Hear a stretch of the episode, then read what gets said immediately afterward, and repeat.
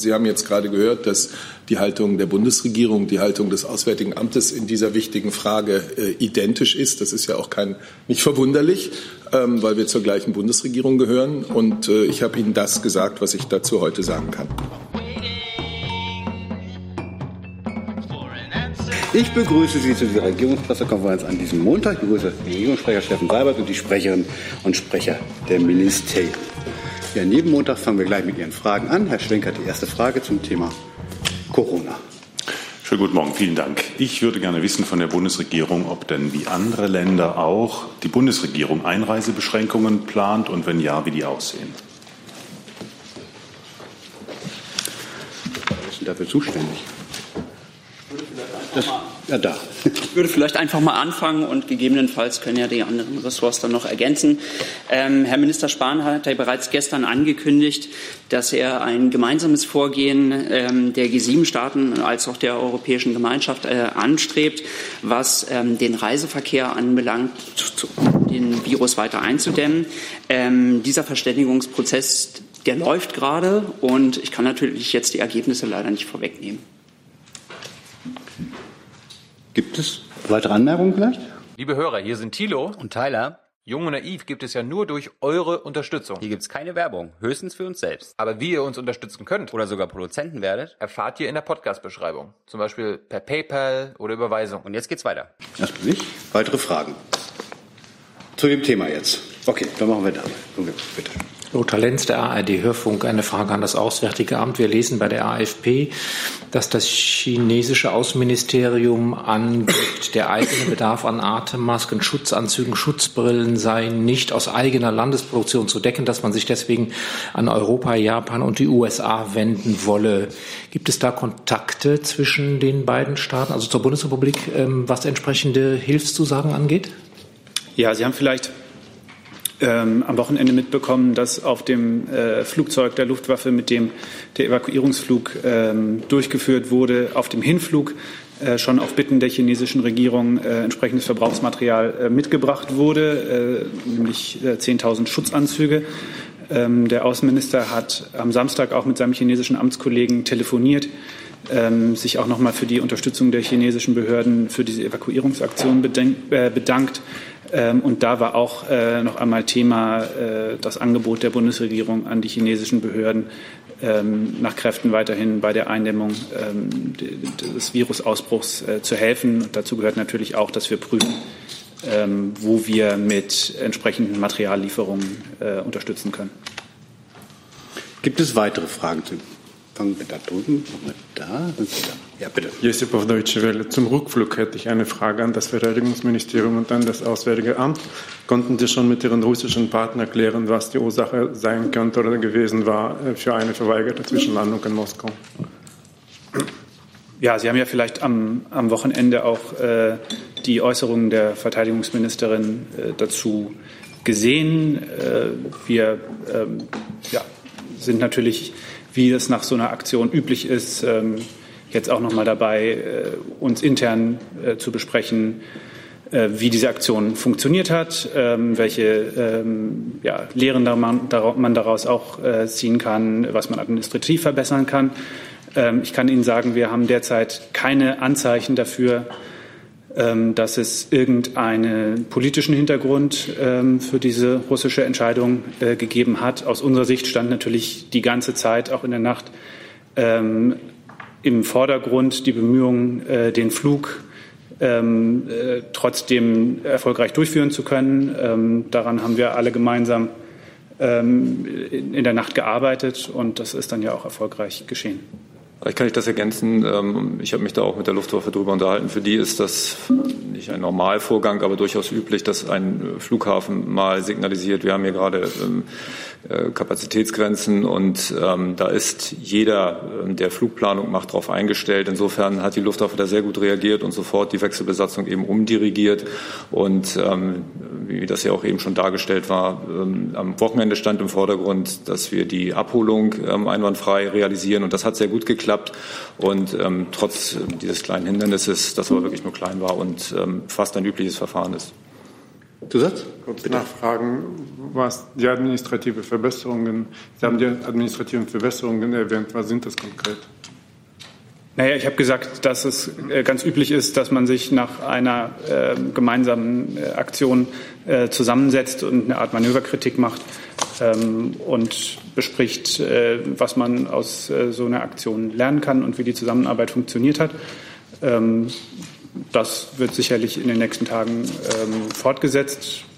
Das ist ja ein ganz normaler Vorgang, aber ich kann da jetzt keine spezifischen Ergebnisse vorausmelden. Wenn ich das ganz kurz sagen darf, ich denke, es ist eine gute Gelegenheit, allen Beteiligten an diesem Rückholflug noch einmal ganz ausdrücklich zu, denken, zu danken, vom fliegenden Personal zu den, äh, zu den Pflegern, zu den Ärzten, zu den Beteiligten in den äh, Ministerien, die das alles organisiert haben. Äh, das war unter schwierigen Bedingungen eine sehr gute Leistung und dafür gebührt allen unser Dank.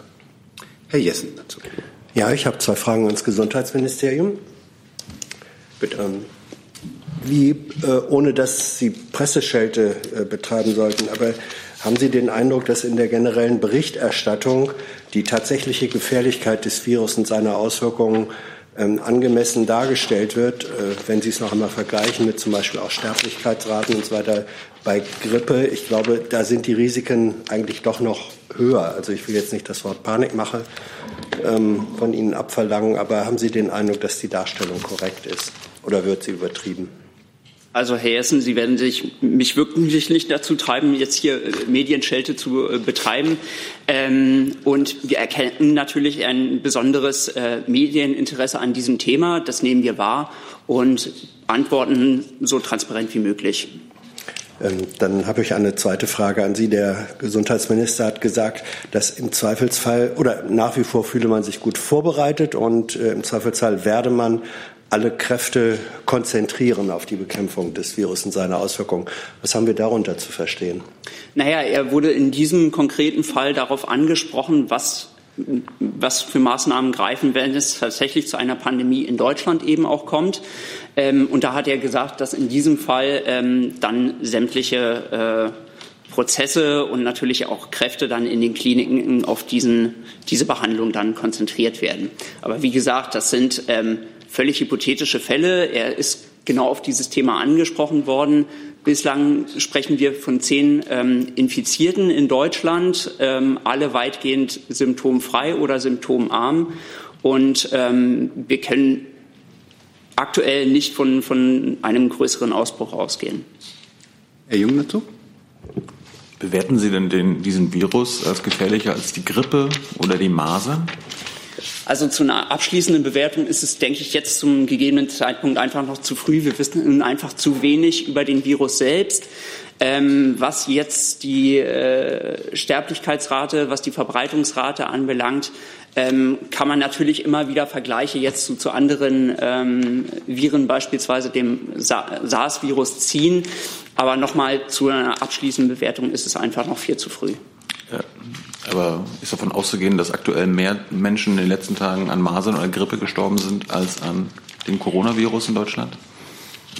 Ähm, zu, zu, aktuellen Todesfällen, zu Masern liegen mir jetzt eigentlich keine Erkenntnisse vor. Mir ist jetzt nicht bekannt, dass es da in den äh, vergangenen Tagen oder Wochen Todesfälle gegeben hat. Gleiches gilt halt eben für den Coronavirus. Ähm, eben. Nochmal, wir sprechen zurzeit halt eben von einem Virus, das noch weitgehend unbekannt ist. Ähm, wir können da jetzt keine Bewertung vornehmen. Wir nehmen da auch kein Ranking irgendwie vor. Also das ist jetzt nun gefährlicher als die Masern. Natürlich, wenn man jetzt die äh, Infektionsfälle weltweit betrachtet, ähm, dann haben wir es auch mit anderen gefährlichen Viren, also Sie haben es angesprochen, Masern zu tun. Wir haben es äh, beispielsweise halt eben auch mit der Grippe zu tun. Da haben wir wesentlich mehr Todesfälle, keine Frage. Aber wir über, äh, unternehmen da jetzt keine Abstufung, sondern äh, wir sehen, dass das Virus durchaus ernst zu nehmen ist. Ähm, wir sehen die Verläufe in China, wir sehen sie aber halt eben auch auf der europäischen Ebene. Und ähm, ja, wie gesagt, äh, bewerten jeden Tag die Lage eben neu. Gibt es weitere Fragen zu dem Komplex? Das sehe ich nicht. Dann machen wir bei der Kollegin weiter. Sechs, sieben, sieben, glaube ich. Ne? Ein weiter. Äh, also, Entschuldigung. So, jetzt. Ich habe eine Frage zum ähm, Thema Heuschreckenplage äh, am Horn von Afrika an das Auswärtige Amt und an das Entwicklungsministerium.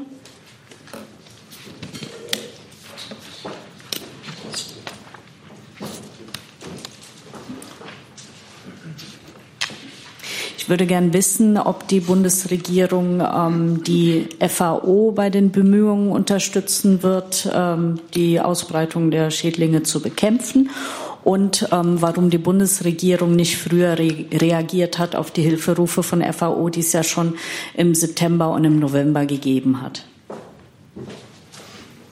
Also für meinen Teil müsste ich Ihnen die Antwort dazu nachreichen. Ich weiß nicht, ob das BMZ ähm, mehr, mehr parat hat.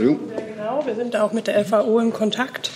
Und wir haben verschiedene Handlungsoptionen, die wir aber noch nicht ähm, genau geprüft haben. Also wir haben noch keine Entscheidung getroffen, aber wie wir, wir werden auf jeden Fall Ostafrika unterstützen.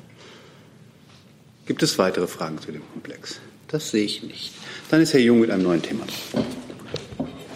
Ich würde gerne zur Aufhebung des Landminenverbots für das US-Militär kommen. Herr Seibert, ähm, wie bewertet das die Bundesregierung? Und ähm, Herr Burger, gibt es eine Stellungnahme des AA? Ich weiß, Herr Annen hat da schon was zu gesagt, aber gibt es auch vom Minister oder von jemandem Amt an sich einen Kommentar dazu? Ja, äh, die Bundesregierung bedauert diese Entscheidung des amerikanischen Präsidenten. Wir sehen darin einen Rückschlag für die internationalen Bemühungen, einen weltweiten Bann von Landminen zu erreichen. Deutschland ist Mitglied der Ottawa-Konvention und setzt sich als solches aktiv gegen den Einsatz, gegen die Herstellung, gegen die Lagerung, gegen die Weitergabe von Antipersonenminen und Streumunition ein. Und außerdem unterstützen wir schon seit vielen Jahren, seit Beginn der 90er Jahre, Projekte ähm, der Minen- und Kampfmittelräumung. Und das ist der doppelte Ansatz, ähm, den wir als Bundesregierung auch weiterhin vertreten werden. Ja, für das Auswärtige Amt, Sie haben es äh, schon richtig wahrgenommen, hat sich ja der Staatsminister im Auswärtigen Amt Nils An ähm, dazu ähm, geäußert. Ähm, er hat gesagt, ähm, Präsident Trumps Entscheidung, das Verbot zum Einsatz von Landminen zu ignorieren, ist ein schwerer Rückschlag für die langjährigen internationalen Bemühungen, diese tödliche Waffe, Waffe zu ächten. Die USA wären gut beraten, ihre Entscheidung zu überdenken, denn mit den Folgen des Einsatzes von Landminen haben die betroffenen Staaten oft noch viele Jahre nach Ende von Feindseligkeiten zu kämpfen. Auch deshalb bleibt Deutschland im Bereich des Minenräumens in vielen Staaten engagiert. Danke, das kannte ich. Ich wollte wissen, ob, das auch, ob, Sie, ob er damit für das Auswärtige Amt gesprochen hat. Und Herr Seibert, äh, Sie sagen, Sie bedauern das. Äh, das heißt, Sie fordern die Amerikaner nicht auf, äh, zurückzukehren zu dieser Vereinbarung. Herr Sabet? Also der Staatsminister Annen hat natürlich für das Auswärtige Amt gesprochen. Sie haben jetzt gerade gehört, dass die Haltung der Bundesregierung, die Haltung des Auswärtigen Amtes in dieser wichtigen Frage äh, identisch ist. Das ist ja auch kein, nicht verwunderlich, ähm, weil wir zur gleichen Bundesregierung gehören. Und äh, ich habe Ihnen das gesagt, was ich dazu heute sagen kann. Gibt es weitere Fragen zu dem Komplex? Herr Warwick dazu. Also, das heißt, proaktiv verurteilen oder wie mein Kollege auch schon angefragt hat, die, den US-Partner zu bitten, diesen Schritt zurückzunehmen, ist nicht Teil der aktuellen Agenda der Bundesregierung in diesem Themenkontext. Sie haben meine Stellungnahme gehört. Sie haben auch die Stellungnahme des Staatsministers gestern gehört. Gibt es weitere Fragen zu dem Komplex Landminen? Das sehe ich nicht. Herr Warwick, Sie hatten ein neues Thema? Oder war das ja, doch. Dann sind Sie dran. Neues Thema. Mich hatte letzte Woche Herr Borger Ihre Kollegin Maria Adebar gefragt zu den Aussagen von Ian Henderson, Mitglied der Fact-Finding Mission in Duma, der vor dem UN-Sicherheitsrat ausgesagt hatte, dass der Abschlussbericht der OPCW massiv gefälscht wurde und in keinster Weise die Ergebnisse der Vorortmission widerspiegelt. Letzte Woche konnte Ihre Kollegin hatte dazu noch keinen Kenntnisstand, wollte was nachreichen, das nicht erfolgt. Deswegen würde ich Sie bitten, weil ich denke, nach einer Woche wird das dem AA ja bewusst sein, wie denn das aus, also A, meine Fragen damals wie heute sind, war ein Vertreter der Bundesregierung bei dieser Sitzung des UN-Sicherheitsrats anwesend, beziehungsweise der Bundesrepublik? Und B, wie bewertet die Bundesregierung diese Vorwürfe des renommierten Chemiewaffenexperten in Bezug auf die Manipulation des Abschlussberichts? Also falls eine Nachreichung äh, angekündigt wurde und die ist noch nicht erfolgt, dann äh, tut mir das leid und dann werden wir das äh, so schnell wie möglich nachholen.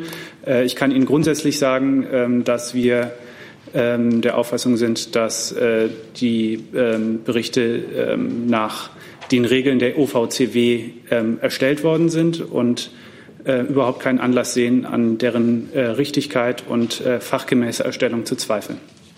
Ja. Zusatz? Zusatz. Aber die Bundesregierung, insbesondere das Auswärtige Amt, sollte ja zumindest in der Lage sein, mir zu sagen, ja, ein Vertreter der Bundesrepublik war bei dieser Sitzung des UN-Sicherheitsrats anwesend. Wie gesagt, äh, wenn es da etwas nachzureichen gibt, ähm, wenn wir eine Nachricht zugesagt haben, dann hole ich das gerne nach. Ähm, es ist nun auch nicht ganz neu, dass es äh, seit langem Versuche gibt, die Arbeit der OVCW zu diskreditieren.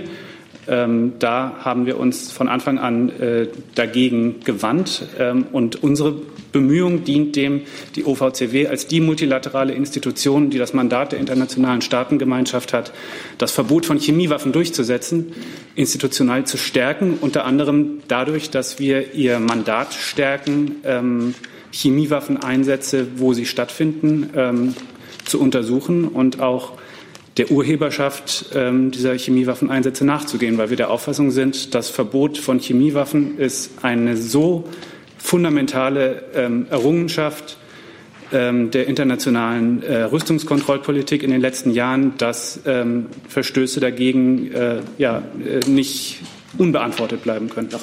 Eine, eine Nachfrage. Kleine Nachfrage. Ich habe mich ja jetzt aber nicht auf externe Kritik bezogen, sondern auf interne Fachexperten der OPCW, die zu Whistleblowern geworden sind, weil sie sagen, da gibt es ganz massive fachliche Mängel und Umdrehungen. Und diese Aussagen wurden ja auch nicht irgendwo getroffen, sondern vor dem UN-Sicherheitsrat. Deswegen würde ich Sie trotzdem noch mal fragen. Das heißt, das Auswärtige Amt hat bis heute keine, keinen Kenntnisstand zu diesen Aussagen, die auch eine relativ große mediale und politische Bombe waren, wenn ich es mal so formulieren darf. Also ich kann Ihnen, ich stimme Ihnen da in Ihrer Bewertung nicht zu, ähm, aber ich kann Ihnen sagen, dass ähm, äh, unser Botschafter bei den Vereinten Nationen, Herr Heusgen, äh, im Sicherheitsrat anwesend war. Gibt es weitere Fragen zu dem Komplex? Das sehe ich nicht. Dann machen wir gleich weiter. Bitte schön. Ja, ich hatte eine Frage zu dem Treffen heute im Kanzleramt äh, zum Handel und speziell zu, zur Umsetzung der EU-Richtlinie gegen unfaire Handelspraktiken.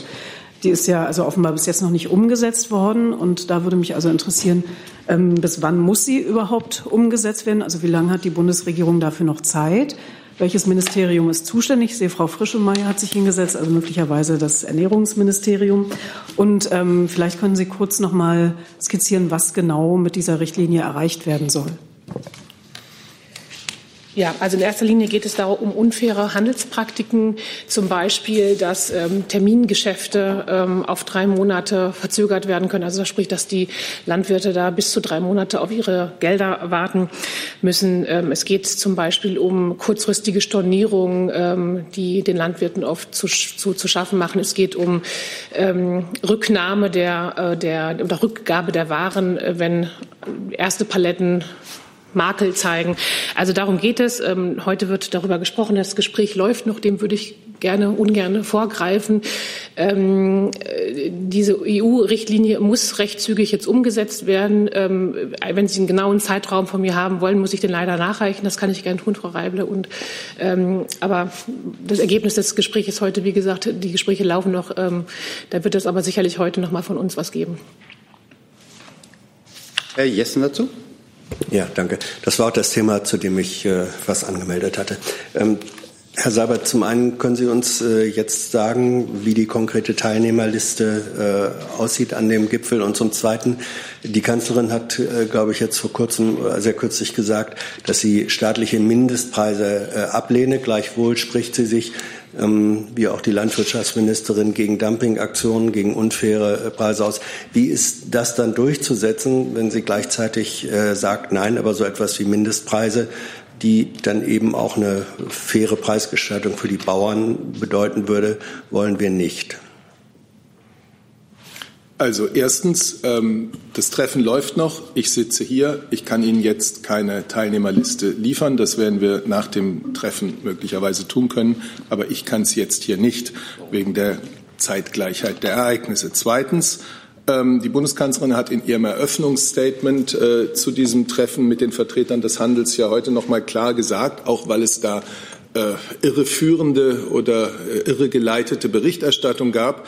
Ähm, es geht nicht um staatlich verordnete Mindestpreise. Das entspricht auch in keiner Weise unserem Wirtschaftssystem unserem erfolgreichen Wirtschaftssystem im Übrigen, sondern es geht darum, faire Beziehungen zwischen den verschiedenen Akteuren, ähm, also zwischen Landwirtschaft und Handel, äh, zu schaffen. Beide Seiten und die Politik und ich bin sicher auch die Verbraucher haben ein Interesse daran, dass regional qualitativ hochwertige Lebensmittel produziert und in den Handel gebracht werden können. So und äh, nachdem die Bundeskanzlerin ein Treffen mit den Vertretern der Landwirtschaft hatte, hat sie jetzt dieses Treffen heute Morgen äh, zu diesem Treffen eingeladen, um das Bild zu komplettieren. Sie wissen, dass es nach dem Landwirtschaftstreffen im Dezember äh, erstens die, äh, die Einigung gab, dass man Ende des Jahres, dieses Jahres noch einmal zusammenkommen wolle und außerdem, dass äh, ja diverse Formate äh, eingeführt werden sollen. Da kann Ihnen die Vertreterin des Landwirtschaftsministeriums mehr dazu sagen, in denen die Zukunft der Landwirtschaft äh, besprochen wird. Also dieses ist alles äh, sozusagen Teil des Dialogs, den wir brauchen, weil ähm, weil die Landwirte über mangelnde Wertschätzung klagen, über ähm, schwierige Absatzsituationen zum Teil und deswegen muss man miteinander reden. Das ist der Sinn des heutigen Treffens. Ja, äh, Nachzusatz. Äh, nun könnte man natürlich sagen, na ja, das mit den fairen Bedingungen zwischen äh, Handelspartnern, das äh, gibt ja auch Mindestlöhne, wo man sagt, hm, der Markt selber wird es wohl allein nicht richten. Ähm, sehen Sie die Möglichkeit, ich meine, man wird schlecht sagen können, und die Milch muss mindestens so und so viel können, aber genau. die Verabschiedung einer verbindlichen Rechtsnorm, die dem Handel untersagen würde, sagen wir, unter Gestehungskosten oder so äh, zu verkaufen, äh, das würde die Forderung nach einer existenzsicheren, fairen Preisgestaltung ja unterstützen. Ist sowas im Bereich des Möglichen? Also ich kann nur wiederholen, was die Kanzlerin heute gesagt hat und was auch unserem, äh, den Grundlagen unseres Wirtschaftssystems entspricht. Wenn es zum Beispiel um ein faires Verhältnis äh, zwischen Handel und äh, und Bauern oder Landwirten geht, dann geht es zum Beispiel ganz praktisch auch nicht nur um die Frage von Preisen, dann geht es ganz praktisch auch um das, was die Kollegin gerade äh, beschrieben hat an Handelspraktiken. Über die zum Beispiel wird konkret gesprochen werden müssen. Herr Jung dazu? Bitte. Ähm, Wirtschaftsministerium, würden Sie denn äh, davon sprechen, dass es ein Kartell ist, das da heute zu Gast ist? Also Rewe, Aldi, Lidl, das sind ja äh, die vier Unternehmen, die die absolute Marktmacht haben, glaube ich, 85 Prozent. Nein, davon möchte ich nicht sprechen. Also Ihre Formulierung möchte ich mir nicht zu eigen machen. Ich kann nur noch mal deutlich machen, es gibt dieses Treffen heute hier im Bundeskanzleramt, zu denen Vertreter der Lebensmittelwirtschaft, der Handel und auch die Industrie eingeladen sind. Also es ist ein breiter Kreis an, an eingeladen. Das soll ja auch der Beginn eines Dialogprozesses sein. Und wie die Kollegin ja auch schon hingewiesen hat, wir haben ja bestehende Rechtsrahmen, die natürlich gelten. Das ist das Wettbewerbsrecht, was natürlich ohnehin gilt für alle Branchen und damit ja gerade auch die, die Überprüfung von Nachfragemacht ähm, zum Inhalt hat. Das gibt es ja sowieso. Und parallel dazu gibt es ja den neuen Rechtsrahmen, den die EU-Richtlinie beschreibt, der sozusagen auch noch ergänzend hinzukommt für die Vermeidung unfairer Handelspraktiken, die sich dann in der Umsetzung befindet. Nachfrage, Herr Jung? Also, mich würde mal interessieren, warum die Kanzlerin vor dem Treffen ein Pressestatement macht und nicht zum Beispiel danach oder danach eine Pressekonferenz gibt, damit sie uns mitteilen kann, was sie in dem Gespräch erfahren hat. Sie hat kein Pressestatement vor dem Treffen gemacht, sondern sie Haben hat Sie zu gesagt? Nee, habe ich nicht gesagt. Sie hat zu Beginn des Treffens einführende Bemerkungen im Konferenzsaal gemacht, in Anwesenheit der Teilnehmer natürlich, und die äh, waren presseöffentlich, sprich, die konnten gedreht werden. Ja, aber warum macht sie das nicht danach? Das ist ein äh, ein Dialogformat, dem weitere folgen werden, dem schon ein anderes vorausgegangen ist. Und die Kanzlerin hat in ihrem Eröffnungsstatement gesagt, worum es ihr und den Vertretern der Bundesregierung bei diesem Treffen geht. Herr Jung, ich kann komplettieren, dass aufgrund der großen Nachfrage wir am Freitag beschlossen haben, dass wir nach dem, ähm, nach dem Treffen um 12 um 11.30 Uhr nach Ende oder mit dem Ende dann die Ministerin, die Bundesministerin noch mal vor die Kamera tritt. Also das wird in fünf Minuten der Fall sein. Gibt es weitere Fragen zum wie nennt man das? Nahrungsmittelgipfel? Ich weiß es nicht. Gespräch mit dem Handel und der äh, Nahrungsmittelwirtschaft. Das mir zu lang. Wäre so ein Vorschlag. Gibt es weitere Fragen zu dem Komplex? Das sehe ich nicht. Dann machen wir dann neun. Achso, das AA hat noch was. Entschuldigung, bitte. Ja, Herr Warwick, ich darf ähm, die von Ihnen ähm, angefragte Nachreichung, die Frau Adeban aus sich gestellt hatte, jetzt der guten Form halber äh, noch mal vortragen. Die Kritik, dass in den Abschlussbericht der Organisation für das Verbot von Chemiewaffen OVCW zu den Vorfällen in Duma vom 1.3.2019 nicht alle verfügbaren Informationen einbezogen worden seien, trifft nicht zu und wurde bereits wiederholt durch den Generaldirektor der OVCW zurückgewiesen. Die Ergebnisse des Fact-Finding-Mission-Berichts basieren neben ballistischen Analysen auf umfassenden Vorortuntersuchungen, Umwelt- und biomedizinischen Proben, toxikologischen Analysen sowie Zeugenbefragungen und kommen in der Gesamtbewertung zu dem Schluss, dass es hinreichende äh, Gründe für einen CW-Einsatz gibt, also für einen Einsatz von chemischen Waffen. In der von Russland am 20.01.2020 einberufenen Sicherheitsratssitzung wurden keine neuen Erkenntnisse vorgetragen, die diese Bewertung in Frage stellen würden. Die Bundesregierung hat vollstes Vertrauen in die technische Expertise, Professionalität, Unabhängigkeit und Überparteilichkeit der Organisation für das Verbot chemischer Waffen. Eine Frage, Herr Wawek, dazu? Entschuldigung, lassen Sie. Ja. Ich hatte ja vorhin auch schon ausgeführt, es gibt ja mehrere Whistleblower aus dem Expertenpool der OPCW, die auch in Duma anwesend waren. Deren Ansagen und deren Hinterfragen des Berichts die, die sind ja auch mit Fakten untermauert, wird von der Bundesregierung in keinster Weise in Betracht gezogen, sondern nur die Aussagen der Führungsebene der OPCW, die ja just von diesen Whistleblowern kritisiert wird dafür, dass sie diesen Bericht manipuliert haben soll. Wie gesagt, die internationale Staatengemeinschaft hat sich geeinigt, Chemiewaffen zu verbieten, weil sie eine äh, grausame und unmenschliche Kriegswaffe sind. Und sie hat sich, um dieses Verbot durchzusetzen, eine Organisation geschaffen, die OVCW. Und wir lehnen alle Versuche, die Glaubwürdigkeit der OVCW in Frage zu stellen und ähm, zu diskreditieren, ab. Eine nach Letzte Nachfrage. Jetzt gibt es ja aber, Sie haben ja schon auf die internationale Staatengemeinschaft, die ist ja recht divers. Es gibt jetzt auch mehrere Stimmen, und es ist ja auch nicht nur Russland, die darauf verweisen, dass die OPCW gerade sich dadurch selbst untergräbt, indem sie halt sehr fragwürdige Abschlussberichte wie im Fall von Duma veröffentlicht. Diese Einschätzung teilen Sie also in keinster Weise. Also die OVCW hat sich für diese Untersuchung klare äh, Arbeitsregeln gegeben. Ähm, da äh, geht es darum, wie Beweise zu beurteilen und zu werten sind. Ähm, und äh, nach unseren Erkenntnissen ist die Berichterstattung nach den Regeln, die sich die OVCW dafür gegeben hat, erfolgt. Und deswegen halten wir sie für glaubwürdig. Dann machen wir jetzt mit einem neuen Thema weiter. Bitte schön. Vielen Dank. Ich habe eine Frage zum Thema Libyen an Herrn Burger. Äh, ich möchte fragen, vor ein paar Wochen hat Herr Minister Maas ein Treffen, ein neues Treffen zum Thema Libyen in Berlin mhm. auf der Außenministerebene äh, angekündigt. Aber heute hat, hat er gesagt, dass das Treffen anstatt Februar in März stattfinden soll. Ich möchte fragen, warum äh, der Termin verlegt wurde. Ähm, ja, das Treffen ist äh, tatsächlich geplant für Mitte Februar. Ähm, in dem Fernsehinterview gestern Abend äh, hat der Außenminister sich an dieser Stelle versprochen. Also es bleibt alles. Es bleibt bei den Planungen für Mitte Februar. Okay, vielen Dank. Bis weitere Fragen zu dem Komplex dann nicht, dann ist Herr Dess.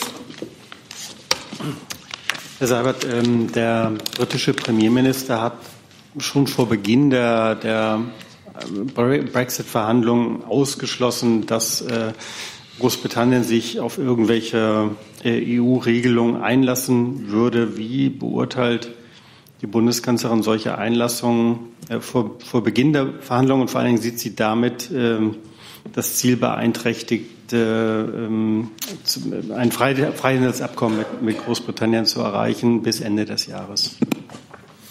Also Großbritannien ist aus der EU ausgetreten. Jetzt stehen die Verhandlungen über das künftige Verhältnis zwischen den Ländern der Europäischen Union und Großbritannien an. Heute wird die Kommission ihr Verhandlungs, ihren Entwurf ihres Verhandlungsmandats vorlegen. Ähm, die Mitgliedstaaten werden das dann prüfen und voraussichtlich Ende des Monats verabschieden. Und natürlich wird auch das Vereinigte Königreich seine äh, Vorstellungen von dem künftigen Verhältnis äh, zur Europäischen Union darlegen. Und dazu hält der Premierminister heute, soviel ich weiß, auch eine Rede. Die Kanzlerin hat betont, das werden auf jeden Fall intensive Verhandlungen, die da mit Großbritannien anstehen. Äh, die werden für die EU von der Kommission äh, in Person Michel Barniers und seines Teams äh, geführt, sodass ein einheitliches Auftreten der Europäischen Union gegenüber Großbritannien in diesen Verhandlungen sichergestellt ist. Die Union, die Europäische Union wird in jedem Fall gut vorbereitet in diesen Prozess gehen. Und dann werden die Verhandlungen zeigen, wie beide Seiten zu einer Lösung kommen können. Zusatz? Die Kanzlerin hat jetzt ja ähm, am Wochenende oder Ende letzter Woche nochmal betont, dass sie, dass ihr Ziel auf jeden Fall weiter äh, sehr nahe oder sehr freundschaftliche, enge Beziehungen zu Großbritannien sind. Wenn jetzt der Premier schon jetzt deutlich macht, dass er im Grunde genommen äh, die ganzen EU-Regelungen auf keinen Fall irgendwie äh, akzeptieren würde, sieht sie da nicht das Ziel schon von vornherein ähm, in Frage gestellt, dass man enge Beziehungen mit Großbritannien hat? Wir glauben, dass enge Beziehungen äh, im Interesse beider Seiten sind. Und jetzt wollen wir äh, erst einmal das Verhandlungsmandat der äh, EU-Seite festlegen. Und das wird die britische Seite auf ihrer Seite auch tun. Und dann äh, gehen wir mit Intensität in diese sicherlich schwierigen Verhandlungen. Gibt es weitere Fragen zum Thema Brexit? Das sehe ich nicht. Dann hat Herr Warwick noch eine andere Frage. Ähm, diesen Donnerstag werden hier in diesem Raum in der BPK die ehemaligen Bundesminister Sigmar Gabriel, Däubler-Kmelin und Gerhard Baum einen Appell vorstellen, der zur Freilassung von Julian Assange aufruft. Da würde mich interessieren, teilt denn die Bundeskanzlerin dieses Bemühen der Bundesminister AD um die Freilassung von Julian Assange? Also erstens haben die drei den Appell, den Sie schon kennen, noch gar nicht vorgestellt. Das werden Sie jetzt hier tun. Das ist ja auch Ihr gutes Recht als Bürger dieses Landes. Die Haltung der Bundesregierung in dieser Frage ist unverändert und ich glaube, sie wird auch äh, nach der Vorstellung dieses Appells unverändert sein. Aber äh, jetzt warten wir das mal ab. Zusatz? Ja, ähm, Julian Assange sitzt ja jetzt in einem Hochsicherheitsgefängnis ein wegen dem Vorwurf einer Kautionsüberschreitung da würde mich interessieren, wie sieht denn in Deutschland die Höchststrafe aus? Er wurde jetzt zu 50 Wochen verurteilt in Großbritannien. Was steht denn bei Kautionsverstößen in der Bundesrepublik Deutschland als Höchstmaß, als höchstes Strafmaß an? Dazu kann ich jetzt gerade nichts berichten. Das müsste ich gegebenenfalls nachliefern. Ja. Ich dankbar für. Danke. Gibt es weitere Fragen zu dem Komplex? Herr Jessen. Ja, Frage ans Auswärtige Amt. Äh, Herr Burger, ist das Amt erstaunt darüber, dass äh, der ehemalige Bundesaußenminister jetzt diese Initiative so äh, vorantreibt? Oder war schon zu Amtszeiten von Herrn Gabriel sozusagen mit ähnlicher Energie äh, ein Ansinnen des Auswärtigen Amtes, die Freilassung, so wie die Initiative das offenbar will, zu betreiben, aktiv zu betreiben? Ich werde mich jetzt hier nicht zum Wirken des früheren Außenministers äußern. Das sehe ich nicht als mein ähm, es, ich habe auch, ich habe auch nicht nach einer Bewertung des Wirkens des früheren Außenministers gefragt, sondern gefragt, ob das Auswärtige Amt, sagen wir vor drei Jahren, sich äh, sehr intensiv für die Freilassung Julian Assange eingesetzt hat. Also ich glaube, unsere Position dazu ist unverändert. Das ist keine Antwort, Herr Burger. Haben, hat sich das Auswärtige Amt vor drei Jahren intensiv für die Freilassung ähm, von Julian Assange eingesetzt? Wie gesagt, meines Erachtens ist, mein, meiner Kenntnis nach äh, ist die äh, Haltung der Bundesregierung dazu unverändert. Äh, wenn es da etwas nachzutragen gäbe, dann werde ich das gerne tun. Herr Jung dazu? Also die Haltung mal explizit? Explizit vortragen? Das haben wir hier letzte Woche ausführlich getan. Das können Sie gerne nachlesen. Ja, das habe ich ja jetzt auch noch vor mir und äh, das ist ja keine Haltung, sondern einfach nur, ja, wir verfolgen das aufmerksam. Ähm, Sie sagen ja auch, haben ja gesagt, dass Sie den Bericht von Herrn Melzer kennen von der UN. Gleichzeitig sagen Sie in der Nachreichung vom Montag, wir haben keinen Grund am rechtsstaatlichen Vorgehen der britischen Justiz und der Einhaltung internationaler Mindeststandards bei den Haftbedingungen zu zweifeln. Wie passt das denn zusammen? Wenn der Herr Melzer unter anderem von Folter spricht. Glauben Sie also diesen Bericht von Herrn Melzer nicht? Sonst könnten Sie ja das andere nicht sagen. Also ich glaube, Sie haben die Haltung der Bundesregierung ähm, von uns letzte Woche äh, erläutert bekommen und daran hat sich nichts geändert. Das passt jetzt aber nicht zu dem, was ich jetzt gerade gefragt habe. Wie passen Ihre Nichtzweifel mit den Erkenntnissen des UN-Sonderberichterstatters zusammen, die Sie kennen? Also just zu dieser Frage haben wir hier wirklich schon ausführlich in mehreren Sitzungen äh, uns unterhalten und an unserer Haltung dazu hat sich seither nichts verändert. Herr Warwick nochmal dazu. Ich bin jetzt ein bisschen verwundert, weil ich hatte ja öfters nachgefragt, da hieß es erst, die Berichte seien nicht zur Kenntnis genommen worden. Dann hat Ihr Kollege gesagt, diese Berichte gibt es gar nicht. Aber wenn ich Sie jetzt richtig verstehe, mittlerweile räumt das Auswärtige Amt ein, dass der UN-Sonderberichterstatter über Folter entsprechende Berichte über Assange veröffentlicht hat. Wissen Sie, Herr Warwick, darüber haben Sie schon viel geschrieben, darüber haben wir hier in der Vergangenheit viel gesprochen, um die Semantik des Wortes Bericht. Das kann jeder, den es interessiert, nachlesen. Dazu habe ich nichts weiteres zu sagen. Ähm, aber die Aussage Ihres Kollegen war ja klar, da hieß es, es gibt lediglich zwei Pressemitteilungen. Ja. Sagen Sie, würden Sie zumindest sagen, nein, das war falsch, es gibt mehr als zwei Pressemitteilungen von Herrn Melzer. Es gibt und ja, es gibt auch Berichte oder Communications oder bleiben Sie bei der Haltung, die Sie hier vor rund zwei Monaten vertreten haben, dass es ausschließlich zwei Pressemitteilungen gibt vom UN-Sonderberichterstatter über Folter zur Causa Assange? Das ist vor zwei Monaten alles ausführlich erklärt worden. Dem habe ich jetzt wirklich nichts hinzuzufügen. Herr Jung noch mal dazu. Mit wem hatte sich Herr Melzer denn im November im Auswärtigen Amt getroffen? Wie bitte? Mit wem hatte sich Herr Melzer im Auswärtigen Amt getroffen im November? Das haben wir damals auch bekannt gegeben. Ich habe das jetzt gerade nicht präsent, aber das kann ich Ihnen gerne nachreichen, aber das können Sie bestimmt Minister? auch nachlesen. Mit dem Minister? Wie gesagt, das können Sie bestimmt in den Protokollen von damals nachlesen. Sie sollten es ja besser wissen. Gibt es weitere Fragen zu der Pressekonferenz, die erst am Donnerstag ist? Sehe ich nicht. Dann hat das Landwirtschaftsministerium mir signalisiert, dass es noch eine Nachreichung gibt.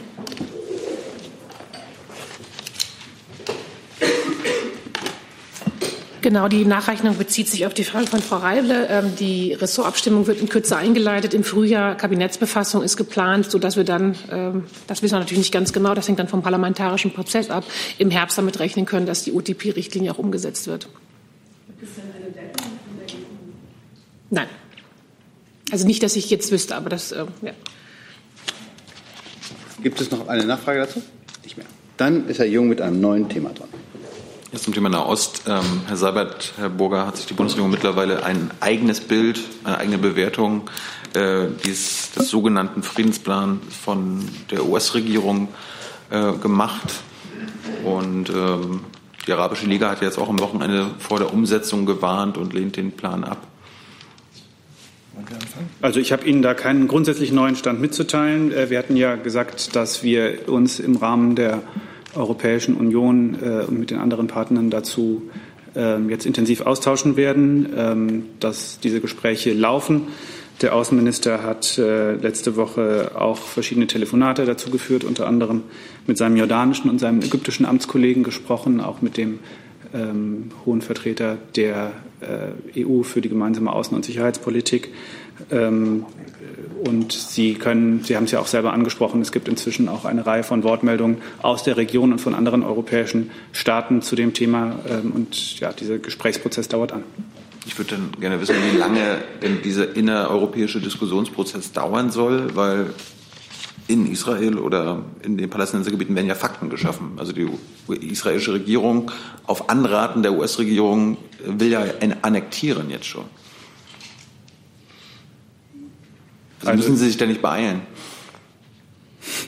Also Sie können davon ausgehen, dass wir natürlich solche Beratungen ähm, äh, ja, mit dem Ziel führen, ähm, uns auf gemeinsame Bewertungen zu verständigen. Und da sind wir dran. Herr Tufik Mier. Und Herr Sabat, wollen Sie vorher noch was ergänzen? Ja, das entspricht dem. Herr Tufik Mier.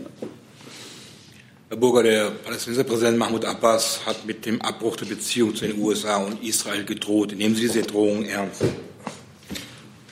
Also wir haben, wenn ich das kurz sagen darf, wir haben diese äh, Meldungen über die Reaktionen des äh, palästinensischen Präsidenten Abbas zur Kenntnis genommen. Unsere Haltung bleibt, äh, und das möchte ich noch mal betonen, dass wir zu dieser Haltung stehen und eine Rückkehr zu Verhandlungen fordern. Das gilt natürlich für beide Seiten, denn es bleibt dabei nur ein mit beiden Seiten ausgehandelter, von beiden Seiten akzeptierter, ähm, verhandelte Lösung äh, über zwei Staaten kann einen dauerhaften Frieden, kann einen dauerhaften Frieden bringen. Insofern ähm, unabhängig von äh, ablehnenden und äh, kritischen Äußerungen, die wir aus äh, vielerlei Richtungen hören, bleiben wir dabei, alle Seiten aufzufordern, einen Impuls, wenn es einen gibt, als so etwas zu sehen, einen Versuch, einen Prozess wieder in Gang zu bringen und sich daran also an äh, Verhandlungen zu beteiligen. Herr Jessen. Ähm, Herr Seibert, besteht denn die, für die Bundesregierung die Möglichkeit, über den Appell hinaus, den Sie ja jetzt noch mal sehr deutlich bekräftigt haben, äh, in irgendeiner Weise operativ initiativ zu werden? Es gibt ja nicht mehr so arg viele Player, die, sagen wir, auf beiden Seiten mindestens noch gehört und respektiert werden. Die Bundeskanzlerin gehört sicherlich, wenn schon, dann mit dazu. Also Gibt es über Appelle hinaus etwas, wo Sie sagen können, da wird die Bundesregierung, vielleicht auch die Kanzlerin mit ihrem Renommee ähm, von sich aus aktiv tätig, um zu verhindern, dass diese Spaltung, diese Nichtkommunikation fortgesetzt wird? Oder bleibt es beim Appell? Gut, äh, ich glaube, man muss auch realistisch mit der Einschätzung der eigenen Möglichkeiten umgehen. Äh, es gibt diesen amerikanischen äh, Vorschlag, der ein eine Möglichkeit ist, einen Impuls zu setzen, um diesen festgefahrenen Prozess wieder in Gang zu bringen. Ähm, wir sind mit allen Seiten, ganz besonders natürlich mit der israelischen Seite und den Palästinenserbehörden, ähm, der palästinensischen Behörde im Kontakt, und zwar im engen Kontakt. Ähm, die Bundeskanzlerin hatte ja in der vergangenen Woche Gelegenheit, auch mit dem israelischen Staatspräsidenten hier in, äh, in Berlin zu sprechen. Aber es gibt auch andere Kontakte auf der Ebene auch natürlich des Außenministeriums. Und die nutzen wir, um unsere Haltung ähm, abgestimmt mit den europäischen Partnern ähm, auch dort äh, klarzumachen. Wenn ich darf noch eine Nachfrage, ähm, gehört dazu dann auch zum Beispiel, wenn man es sich von außen anguckt, dann sind im Moment diejenigen über deren Köpfe hinweg ähm, Schritte gegangen werden, die Palästinenser. Also gibt es auch so etwas wie ähm, direkten Kontakt, äh, Telefongespräche etwa mit Mahmoud Abbas oder ähm, können Sie darüber nichts sagen?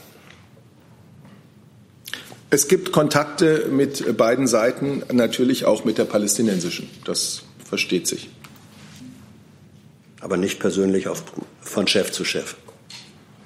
Wenn ich Ihnen darüber etwas zu berichten habe, dann werde ich das tun.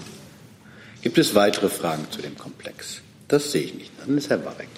Herr Wacker dran. Entschuldigung. Ich habe eine Frage zum anstehenden Besuch des österreichischen ähm, Kanzlers Herrn Kurz ähm, und zum Thema Transaktionssteuer. Er hat sich ja da sehr deutlich geäußert, dass er äh, diesen Vorschlag äh, aus der Bundesregierung nicht mittragen will. Wird man den trotzdem äh, weiterverfolgen, weil ohne Österreich ist ja, glaube ich, diese kritische Grenze von zehn Staaten nicht mehr erreicht.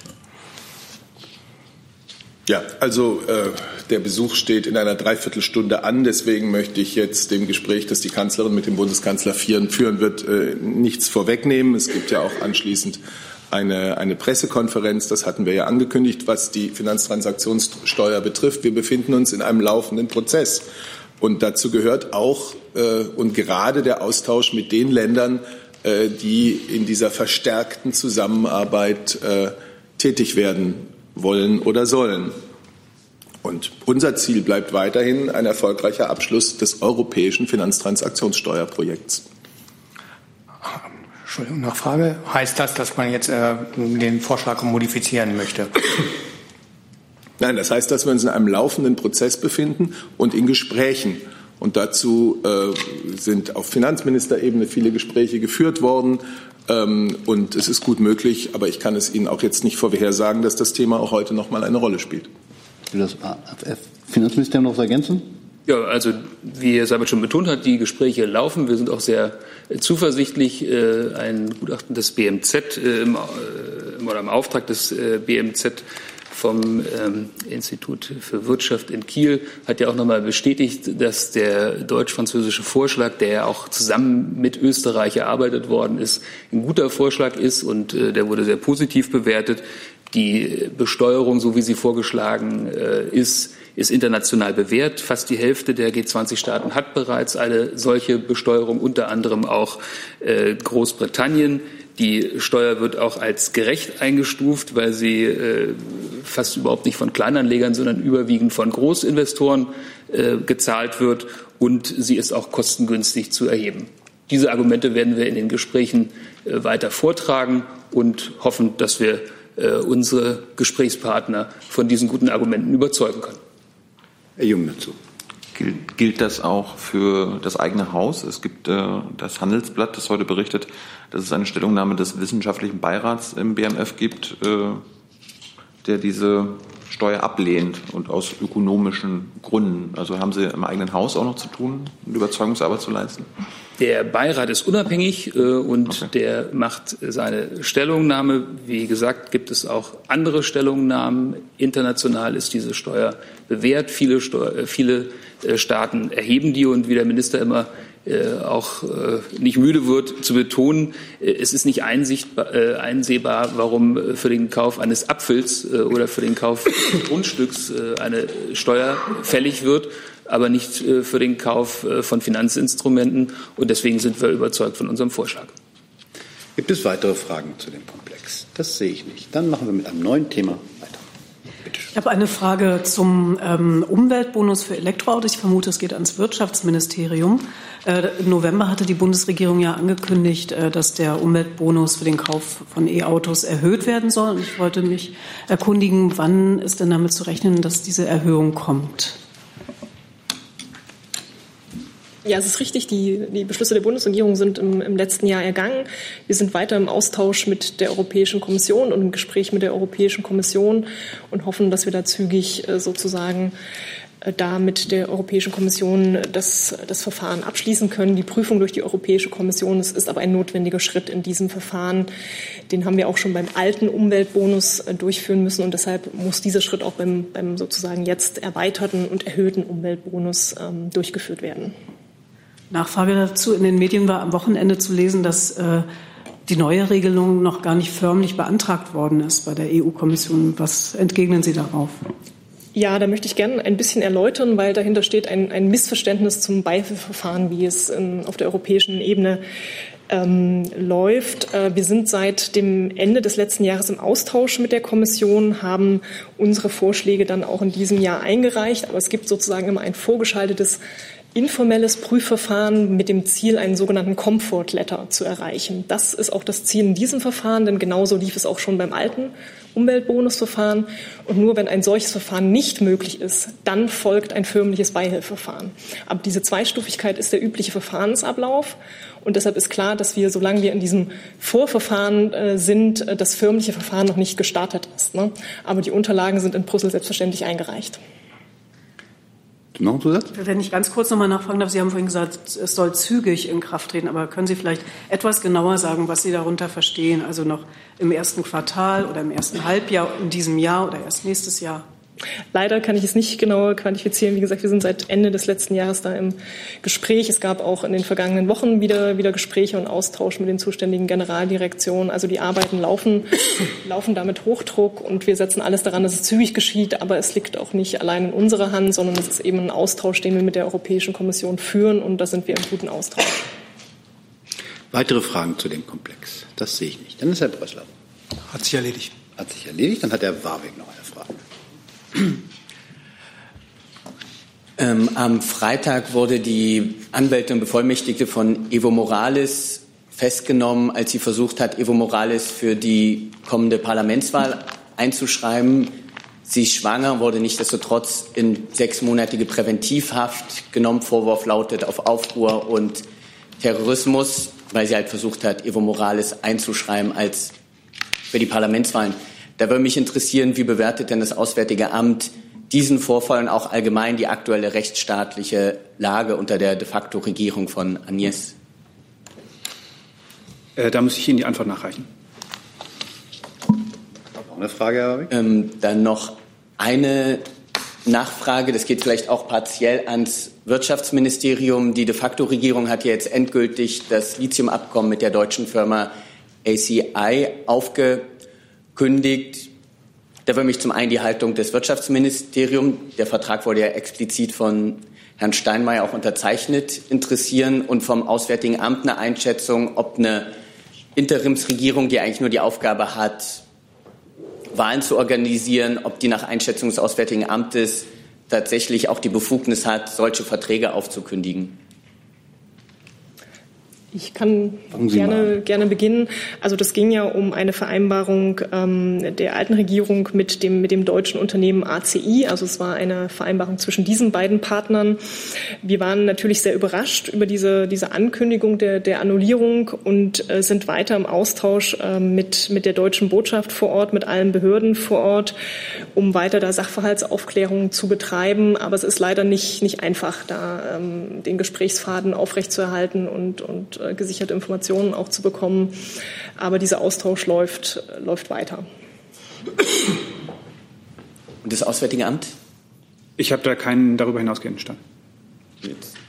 Meine Nachfrage, jetzt hat der bolivianische bzw. der deutsche Botschafter in Bolivien diese definitive Aufkündigung in sehr harschen, zumindest im diplomatischen Kontext, sehr harschen Worten kritisiert. Teilen Sie denn diese Kritik des deutschen Botschafters in Boliviens an der Aufkündigung? Ich hatte Ihnen ja eine Nachlieferung zum Thema Bolivien angekündigt, da nehme ich das gerne noch auf. Vielen Dank. Dann ist Herr Zweigler dran, im. Ja, andere Frage geht ans, eigentlich ans Wirtschaftsministerium. Äh, Frau Baron, wann wird denn die äh, Wasserstoffstrategie, die schon lange angekündigt ist, wann wird die denn ins Kabinett gehen? Und vielleicht können die Häuser Umwelt und Verkehr auch noch eine Bewertung abgeben, ob das des Zeitplans. Ja, wir haben in, der letzten Woche die Wasserstoffstrategie ähm, in die Ressortabstimmung gegeben. Die wird jetzt zwischen den Häusern abgestimmt. Und da finden jetzt eben Ressortgespräche und Abstimmungen statt. Dann werden ja auch noch ähm, weitere Akteure in die Beteiligung einbezogen. Deshalb äh, bitte haben Sie Verständnis, einen Kabinetttermin kann ich da jetzt noch nicht nennen und ankündigen. Das hängt eben von den Gesprächen ab. Aber klar ist, dass das Thema natürlich ein wichtiges Zukunftsthema ist für die Gestaltung des Umbauprozesses unserer Energieversorgung, aber auch der gesamten Wirtschaft hin eben zu einer Dekarbonisierung der Wirtschaft. Und wir sehen da eben gerade in, in den Feldern, die wir in, in, in dem Dokument ja auch nennen, in, im industriellen Anwendungsbereich oder aber auch im Verkehr, hohe Potenziale für die Anwendung. Ähm, um eben da in Bereichen zu beginnen, wo man nah an der Wirtschaftlichkeit ist, damit auch andere Felder dann später nach, nachkommen können. Aktuell ist aber die Ressortabstimmung die Phase, in der sich diese Wasserstoffstrategie befindet und die Abstimmung läuft. Wenn ich ergänzen darf, Herr Minister Scheuer, ist äh, Wasserstoff auch ein Kraftstoff der Zukunft. Deutschland soll Wasserstoffland äh, werden. Auch ich kann nur äh, erwähnen, dass die Strategie, die Wasserstoffstrategie in der Ressortabstimmung sich befindet. wir wollen mit dieser Strategie erreichen, dass wir den Markthoflauf dieser Technologie vorantreiben. Wir wollen mit Wasserstoff in die Fläche gehen. Wir wollen das Thema ganzheitlich sehen. also vor allen Dingen hier auch eine flächendeckende Tankinfrastruktur schaffen. Wasserstoff ist ein wesentlicher Baustein für eine äh, klimafreundliche äh, Mobilität. Äh, wir tun ja auch in diesem Bereich schon eine ganze Menge, indem wir Fahrzeuge und Infrastruktur, Ladeinfrastruktur fördern. Und das wollen wir auch mit dieser Strategie weiter vorantreiben. Ja, es ist schon alles dazu gesagt worden, wie wichtig uns Wasserstoff ist, ein wichtiger Energieträger. Die Ministerin wird morgen beim ähm, Forum Zukunft Stahl in Düsseldorf genau zu diesem Thema auch sprechen und sich dazu äußern. Ähm, innerhalb der Bundesregierung sind wir eben noch dazu in Gesprächen. Seitens des Umweltministeriums ist es äh, uns natürlich wichtig, dass wir Wasserstoff ähm, da einsetzen, wo wir ihn zuerst brauchen. Und das ist vor allen Dingen im Bereich des Schiffverkehrs, des Flugverkehrs wichtig, da wo wir also keine Alternativen haben zum Strom. Denn Strom ist natürlich als Energieträger erst einmal der preiswertere im Moment. Und für die Umweltministerin ist es wichtig, dass wir eben uns auch genau anschauen, wo wir den Wasserstoff auch produzieren, dass es auf eine nachhaltige Art und Weise ist, denn er ist in der Produktion momentan sehr teuer. Ähm, und das ist ein Punkt, den wir da sicherlich auch in der ähm, Ressortberatung mit einbringen können. Wir selber fördern ja ein Projekt in Marokko zur Erzeugung von Wasserstoff aus Solarenergie, aus Sonnenstrom, um eben da auch dort den Wasserstoff eben zu produzieren, wo er sehr günstig und auch umweltfreundlich produziert werden kann. Wenn ich kurz nachfragen darf, Herr Haufe, äh, bleibt Ihr Haus äh, bei der Position, dass im Grunde nur grüner äh, Strom für die Produktion von Wasserstoff eingesetzt werden sollte? Ich denke, unser Haus kann nur bei dieser Position bleiben, denn wir wollen ja eine ähm, Energieversorgung haben, die mit dem Pariser Klimaabkommen übereinstimmt. Und dann ist es natürlich klar, dass Wasserstoff eben auch ein grüner Wasserstoff, ein echter grüner Wasserstoff und kein Greenwashing Wasserstoff sein soll.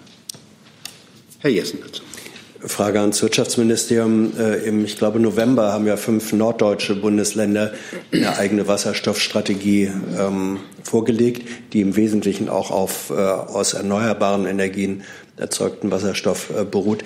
Ist die Wasserstoffstrategie äh, des Bundes sozusagen eine Erweiterung, ähm, aber im Kern ähnlich oder dieselbe wie die der norddeutschen Länder oder gibt es da eine gravierende Abweichung? Und Herr Strater, das, was Ihr Kollege eben sagte, dass nur grüner Wasserstoff sozusagen in Frage käme, weil ansonsten der graue Wasserstoff der hat wegen der schlechten Effizienz äh, keine gute CO2-Auswirkung. Teilen Sie diese Position? Also zu Ihrer ersten Frage zum, zu der Strategie der Länder. Also wir halten es für wichtig, dass, dass Bund und Länder bei diesem Zukunftsthema ähm, beide voranschreiten und, und dieses Thema eben als Zukunftsfeld definieren. Ich kann jetzt nicht genau sagen, an welcher Stelle es, es die Unterschiede gibt, aber ich glaube, das gemeinsame Ziel ist klar zu sagen. Also wir brauchen Wasserstoff als eine Strategie. Wir besitzen gute Industrien in diesem Bereich und diese, mit diesen Industrien können wir in Deutschland können wir auch Leitmärkte der Zukunft erschließen. Das, das ist, glaube ich, die Überschrift, die beide tragen, die Strategie der Bundesländer und auch unsere. Im Detail mag es vielleicht in, in unterschiedlichen Bundesländern unterschiedliche Schwerpunkte geben, aber ich glaube, das gemeinsame Ziel, die Ausrichtung an diesem Zukunftsfeld, die ist wichtig und die tragen beide Seiten. Ja, wie gesagt, zur genauen Ausgestaltung der Strategie sind wir jetzt in den Ressortgesprächen. Dem möchte ich auch nicht vorgreifen. Wir werden dann am Ende äh, sehen, äh, was dort im Einzelnen drinsteht. Wie gesagt, für uns ist das ein äh, Kraftstoff der Zukunft. Und je regenerativer der ist, desto sauberer ist er auch. Aber was am Ende jetzt genau in, diesem, in dieser Strategie auch vereinbart wird, das werden wir dann sehen. Wir haben ja im Übrigen auch schon Erklärungen mit, der, mit Herstellern getroffen, die wir auch schon umsetzen. Zum Beispiel mit H2 Mobility, den Ausbau der Wasserstoffinfrastruktur Infrastruktur bis 2021 mit 10 bis 20 Stationen pro Jahr weiter vorantreiben. Äh, dazu gehören größere Tankstellen für Pkw und Nutzfahrzeuge. Damit wird auch das Wasserstoff-Tankstellennetz äh, weiter ausgebaut und wir mehrere 10.000 Wasserstoff-Pkw und Nutzfahrzeuge erreicht haben, ähm, so dass wir also immer auch vor Ort ähm, hier schon jetzt äh, die richtigen Weichen stellen. Herr Wacke dazu? Ja, ich habe noch mal eine Nachfrage ans Umweltministerium zum, äh, zur Definition ähm, von grünem Wasserstoff. Würden Sie darunter auch Wasserstoff einordnen, der ähm, sagen wir, konventionell produziert wird und das CO2 wird eingelagert in Gasspeichern zum Beispiel, also abgefangen und eingelagert? Also wir reden in erster Linie davon, dass äh, Wasserstoff aus ähm, erneuerbaren Energien entsteht. Das ist der Fokus, äh, den wir haben. Herr Zeigler noch kurz nachgefragt ans Wirtschaftsministerium. Äh, bislang machen ja Steuern und Abgaben auf Ökostrom äh, die Wasserstoffproduktion teurer und, damit unwirtschaftlich. Ist denn geplant, äh, an diesen Abgaben etwas zurückzuschrauben bei, was weiß ich, Stromsteuer, was weiß ich und was es da alles gibt? Ja, also es ist Teil der Strategie, die ja, wie gesagt, jetzt in den Abstimmungen ist, auch genau über diese Punkte nachzudenken und nach Instrumenten zu suchen, eben weil die Produktion aktuell sehr teuer ist, so dass man auch sicher über Entlastungsmöglichkeiten nachdenken muss. Wo konkret die dann liegen werden, das wird die Ressortabstimmung jetzt zeigen. Aber natürlich ist es ein Punkt, dass man sagt, äh, wenn man ähm, industriellen Maßstab vorankommen will, dann muss man sicher auch Spielräume und Entlastungen dafür schaffen. Hey Leute, Jung und Naiv gibt es ja nur durch eure Unterstützung. Ihr könnt uns per PayPal unterstützen oder per Banküberweisung, wie ihr wollt. Ab 20 Euro werdet ihr Produzenten im Abspann einer jeden Folge und einer jeden Regierungspressekonferenz. Danke vorab. Sehr zu dem Thema keine Fragen mehr. Dann gibt es noch eine Nachlieferung des Bundesjustizministeriums. Ja, genau. Sie hatten ja sich erkundigt nach der Aussetzung des Vollzugs im deutschen Recht und äh, das richtet sich hier, also die Aussetzung äh, des Vollzugs der Untersuchungshaft, äh, das ist in Paragraph 116 der Strafprozess Strafprozessordnung geregelt. Und das Gericht kann hier den Vollzug des Haftbefehls unter anderem bei Leistung einer angemessenen Sicherheit aussetzen, wenn dies im Einzelfall in Betracht kommt. Und dies äh, kommt nur dann in Betracht, wenn dadurch die Fluchtgefahr ausgeräumt wird und keine weiteren Haftgründe wie Verdunkelungsgefahr zum Beispiel bestehen. Das dazu. Ah, das Auswärtige Amt hat auch noch was. Das, dann arbeiten wir heute alles ab. Ja. Bitte. Ähm, Herr Jung, ich muss mich korrigieren. Äh, wir hatten zu der Frage, wer im Auswärtigen Amt Herrn Melzer empfangen hat, zwar kommuniziert, aber nicht hier in dieser Regierungspressekonferenz. Deswegen ähm, reiche ich das hiermit gerne nach. Äh, das waren die Referatsleiterin für Menschenrechtspolitik im Auswärtigen Amt und die Referatsleiterin des Länderreferats, das unter anderem für Großbritannien zuständig ist. Gibt es weitere Fragen zu anderen Themen? Das sehe ich nicht. Dann wünsche ich einen schönen Tag. Bis Mittwoch. Ihnen auch.